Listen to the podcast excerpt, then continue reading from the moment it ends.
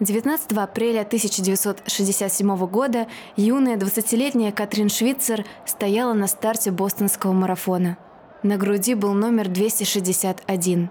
Тогда еще ни одна женщина не принимала участие в подобных забегах. Этот смелый вызов изменит женский бег навсегда.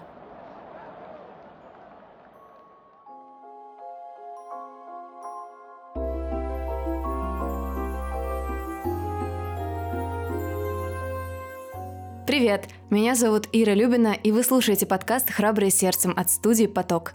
Чтобы поддержать наш проект, расскажите, пожалуйста, о подкасте друзьям или в социальных сетях, оставьте нам отзыв в Apple подкастах или комментарий в приложении CastBox. Загляните в Boosty, там есть книжный онлайн-клуб и дополнительные выпуски. А я начинаю новую историю.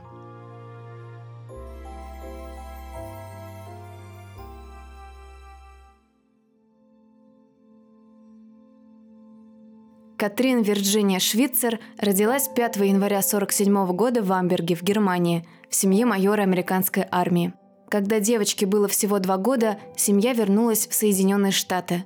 Все ее детство было связано со спортом. Одно время ей хотелось стать черлидершей, но по совету отца она решила попытаться попасть в школьную команду по хоккею на траве. Желание было огромным, а вот сил и подготовки не хватало – и уже тогда бег стал для Катрин способом преодоления себя. Отец предложил девочке бегать регулярно. Сначала километр, затем больше. Каждый день Катрин выходила на пробежку в любую погоду. В результате ее взяли в школьную команду по хоккею на траве, а потом еще и по баскетболу. Но она уже тогда говорила, играть в хоккей и баскетбол хорошо, но лучше пробежки для меня нет ничего. Кроме занятий спортом, Катрин еще писала статьи для школьной газеты, подписывая их «К.В. Швицер». Ей нравилось немного подражать любимым авторам, например, Дж. Д. Селлинджеру. По окончании школы маршала девушка поступила в Сиракузский университет изучать спортивную журналистику. Студентка очень быстро поняла, что для женщин, которые хотят заниматься бегом, в учебных заведениях нет никаких условий – и тогда она убедила тренера зачислить ее в мужскую команду. Она вспоминала. Забавно было видеть его лицо.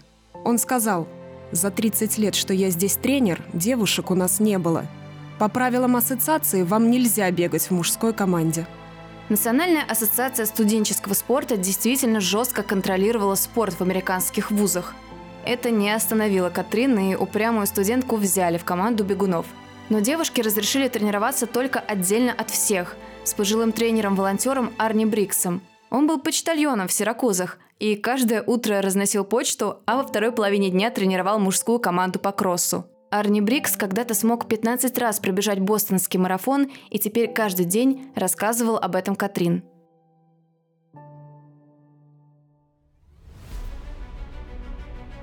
Бостонский марафон – один из самых престижных марафонских забегов в мире – Впервые его провели в 1897 году.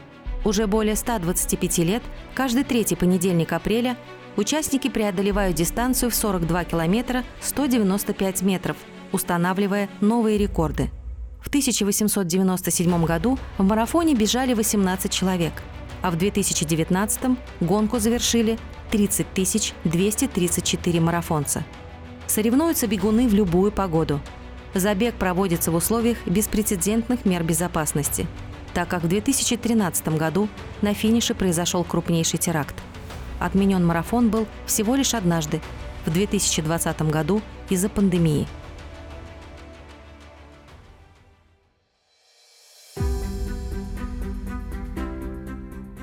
Правилами марафона не регламентировалось участие женщин в забеге, но 42 километра традиционно считались мужской дистанцией. Вообще, впервые женщинам разрешили соревноваться в беге на Олимпиаде в Амстердаме в 1928 году. Установленными дистанциями для них были 100 и 800 метров. Кстати, тогда оказалось, что женщины отлично бегают. В те годы считалось, что женщины не могут бежать на более длинные расстояния, так как это изнурительно и трудно, а еще такая нагрузка непременно отразится на женском здоровье. Катрин Швицер рассказывала, что ей говорили – у тебя волосы на груди вырастут, в мужика превратишься или еще в кого. Никогда не выйдешь замуж, детей не будет. Но у Катрин, кроме невероятной любви к бегу, был еще вдохновляющий пример. В 1966 году девушка по имени Роберта Луиза Гиб, или Бобби, как ее все называли, бегала по 65 километров, что позволило ей решиться на участие в марафоне, ведь 42 километра она могла пробежать легко. Бобби решила отправить заявку в Бостонскую спортивную академию. Я попросила прислать бланк заявки. Ответил Уилл Клоуни, координатор пробега. Он написал, что женщины физиологически не способны пробежать 42 километра, и правила Союза спортсменов-любителей запрещают им бегать на соревнованиях с дистанцией свыше 2,5 километров. Но я уговорила мать привести меня к старту. Она думала, что я сошла с ума. Я сказала ей, что это не для меня, это для всех женщин. Бобби не получила официальный номер для соревнований, но в день марафона надела шорты брата, его бейсболку и спряталась в кустах недалеко от старта. Она смогла незаметно присоединиться к бегущим. Конечно, девушку заметили, и Роберти Гиб объявили по радио. По окончании забега первые полосы газет разместили фотографию Бобби. Но так как она не была официально зарегистрированным участником, ее результат не засчитали. Я росла в 50-е и 60-е годы, когда бытовали представления о том, что женщины не способны изучать медицину, что им нельзя иметь свою кредитку. Люди судачили. Будешь бегать, ноги будут большие. Марафон продолжали считать исключительно мужской дистанцией. До того самого момента, пока Катрин Швейцер не решила доказать всем, что имеет право пробежать его.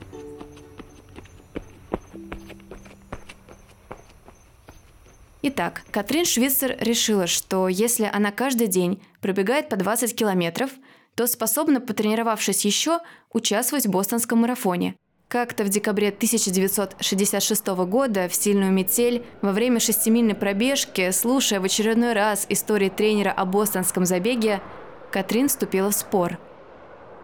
Слушай, Арни, мне надоело просто слушать твои истории о бостонском марафоне – а вот когда я обогнал этого парня перед холмом разбитого сердца, то я...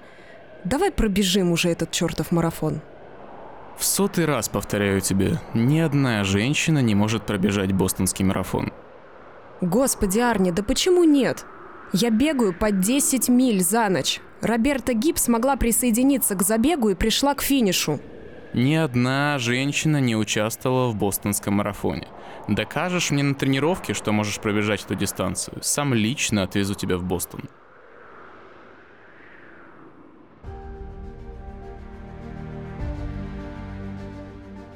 С этого момента Катрин бегала каждый день, увеличивая время пробега и расстояние, пока не смогла пробежать необходимое количество километров. За три недели до марафона Катрин и Брикс бежали пробную дистанцию в 26 миль. Девушка была на таком подъеме, что предложила тренеру преодолеть еще 5 миль, чтобы на соревнованиях чувствовать себя уверенно.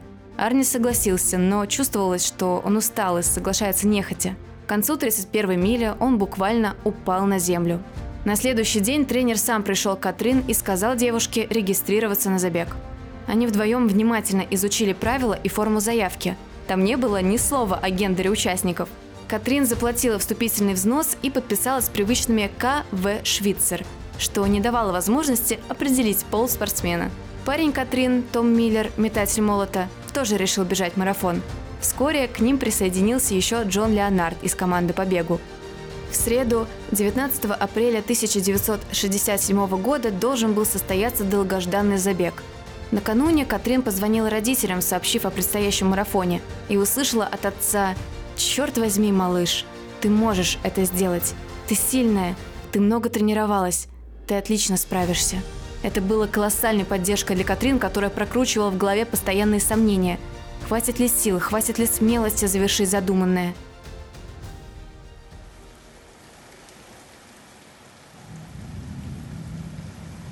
Утро забега началось безрадостно. Шел дождь со снегом и дул сильный ветер. Плохая погода не пугала Катрин – но она расстроила ее, потому что нарушила ее планы выглядеть красивой и женственной в бордовых шортах и топе. Но девушка нанесла макияж и надела сережки. «Том, заходи!»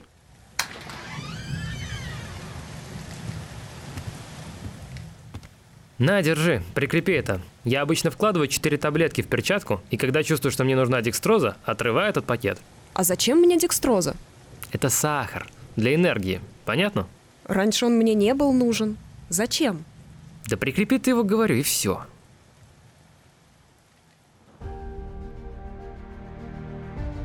Катрин получила номер 261, который прикрепила к толстовке и который позже стал символом борьбы женщин за свои права.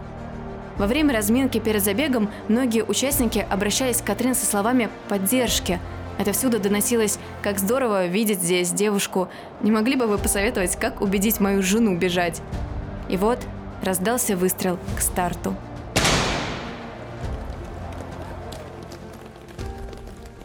Первые мили дистанции обычно легкие.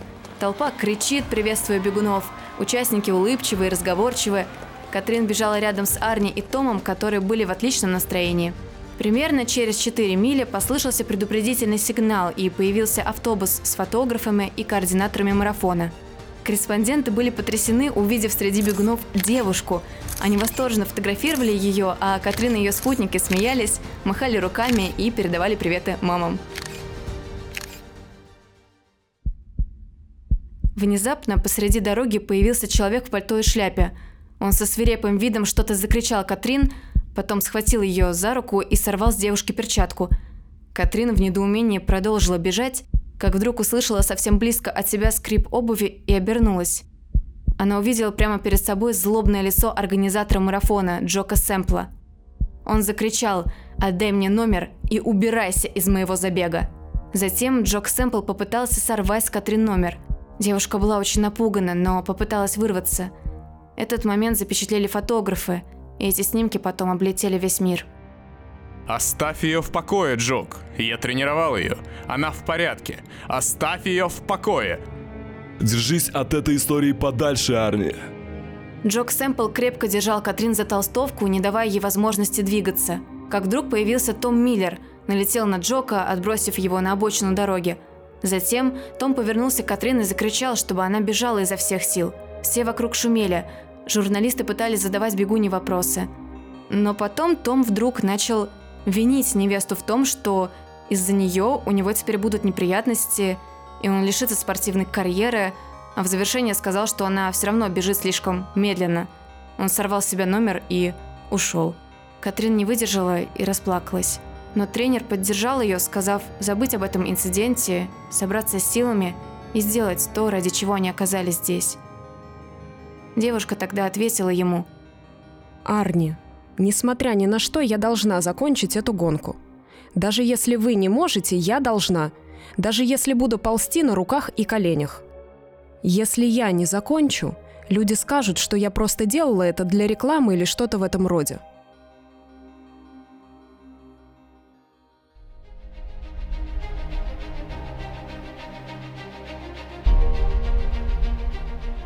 Катрин, Арни и Джон шли рядом. Пока они двигались, Катрин думала о том, почему другие женщины не хотят бегать, о том, как ей повезло, что родители и Арни дали ей такой шанс, о том, что в крупных университетах нет спорта для женщин, и о том, что у женщин нет шанса почувствовать свою силу и свои возможности.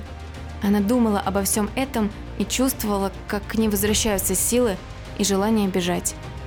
19 апреля 1967 года Катрин Швейцер стала первой женщиной, официально пробежавшей бостонский марафон.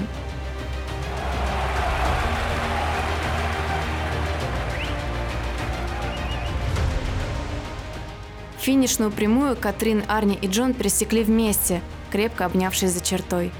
Их встречала ревущая толпа. Репортеры, перекрикивая друг друга, задавали Катрин вопросы. «Что заставило тебя это сделать? Ты вернешься, чтобы снова бежать? А что, если они теперь запретят ваш клуб? Катрин раздражали эти вопросы, но она была так счастлива, что мягко отвечала на них. Вскоре к ним подошел врач, чтобы проверить ноги девушки. Когда она сняла обувь, все увидели, что носки пропитаны кровью. На следующий день первые страницы всех газет разместили фотографии Катрин. Бегущая девушка, девушку хватает за кофту организатор, счастливая девушка в кровавых носках на финише – Фотографию с бегущей Катрин журнал Life позже объявил одной из ста фотографий, изменивших мир. Но после четырех с половиной часов изнурительного забега результат Катрин Швейцер был аннулирован. Спортсменка дисквалифицирована пожизненно и исключена из Союза атлетов-любителей, а организаторы марафона изменили регламент, запретив женщинам в нем участвовать. Несмотря на такие последствия, о Катрин заговорила вся Америка и не только. Многие убедились, что девушка, занимающаяся бегом, может выглядеть привлекательно и женственно. Сама же Катрин Швицер, окончив университет, занялась спортивной журналистикой, привлекая женщин в спорт и разрушая стереотипы. Еще пересекая финишную черту марафона, она поняла, что хочет посвятить свою жизнь тому, чтобы показать женщинам, каким прекрасным может быть бег. Журналист Наэль Домини помог Катрин принять участие в следующем в ее жизни марафоне. Он прочитал об этой смелой девушке в американских журналах и решил помочь ей поучаствовать в забеге в Швейцарии. Журналист хотел снова показать людям женщину, которая бегает. В то время в Швейцарии, как и везде, женщинам было запрещено участвовать в марафонах. Поэтому Катрин снова бежала инкогнито, под поддельным номером. После пробега спортсменки снова написали газеты, и это вызвало колоссальный резонанс в обществе – все помнили фотографии с бостонского забега. Именно тогда появился журнал о беге «Спиридон», в котором отстаивались права бегунов и, прежде всего, женщин, и в котором Наэль Домини пытался объяснить, что бег не только не вредит телу, а наоборот, делает его красивым. В 1972 году удалось добиться официального разрешения на участие женщин в бостонском марафоне. И большую роль в изменении этих правил сыграл тот самый Джок Сэмпл – с которым Катрин в итоге, как это неудивительно, подружилась, и который в 1973 году на первом официально разрешенном женщинам забеге поцеловал девушку перед стартом и сказал ей «Детка, покажи им». Катрин, узнав об идее крупной компании Avon Cosmetic создать беговую трассу исключительно для женщин, использовала все свои навыки журналиста, чтобы пролоббировать этот проект. Новости были потрясающими – Сегодня утром в Аризоне более 400 женщин-бегунов приняли участие в первом женском забеге на 15 километров. 650 женщин намерены совершить то, что когда-то считалось невозможным. Более тысячи женщин вышли на старт полумарафона. Забеги прошли в 27 округах с участием миллиона бегунов.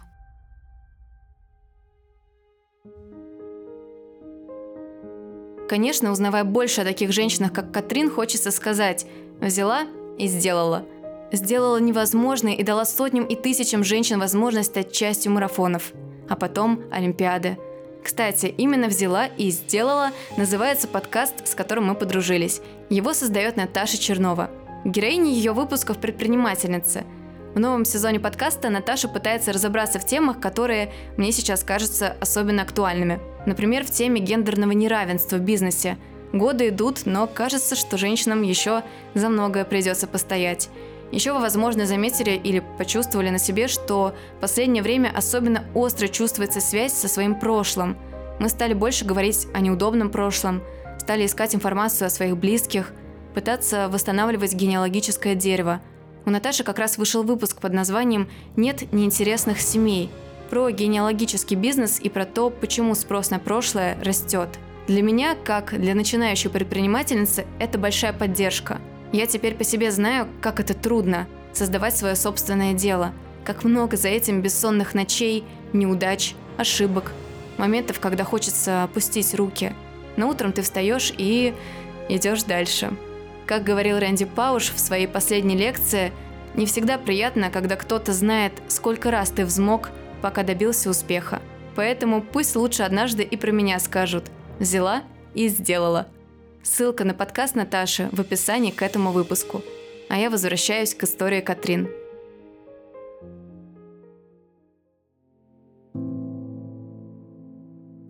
В 1984 году женский марафон стал частью Олимпиады. Помню, как Маник Берлиу встала и объявила это непростое и очень важное решение. Я повернулась к своей подруге в зале и сказала – Никто не поймет, как важен этот момент, пока первая женщина не вбежит по туннелю на Олимпийский стадион. Тогда, во время Олимпиады 84-го, телеканал ABC попросил Катрин Швицер прокомментировать женский марафон. Она согласилась. Во время забега все зрители ждали появления из туннеля Джоан Бенуа.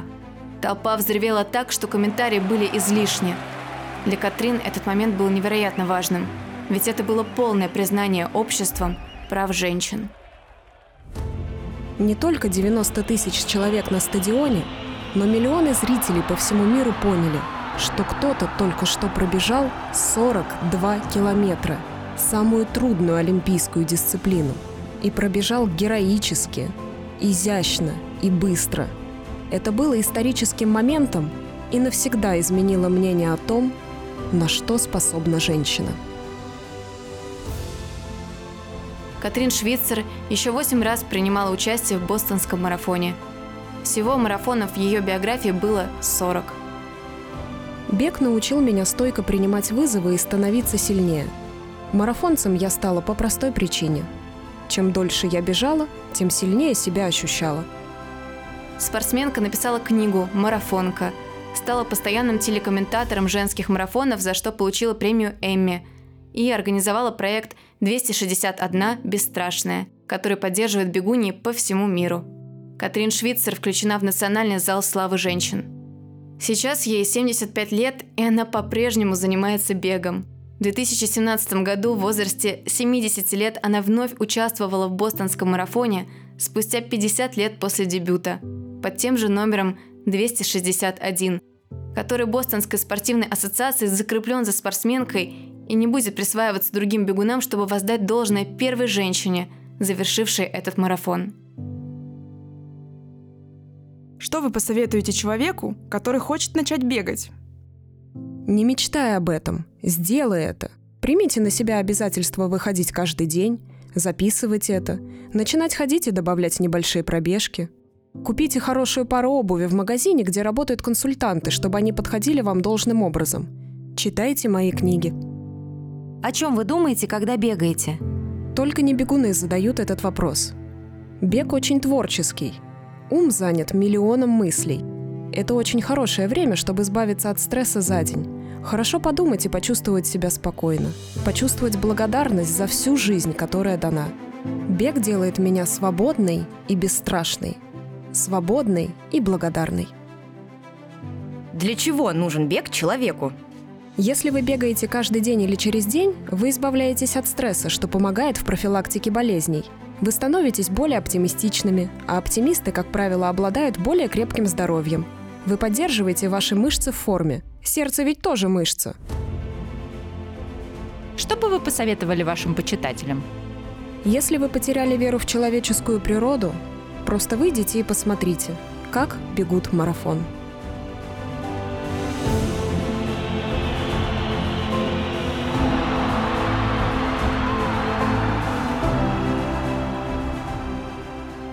Это была Ира Любина и подкаст «Храброе сердцем» от студии «Поток».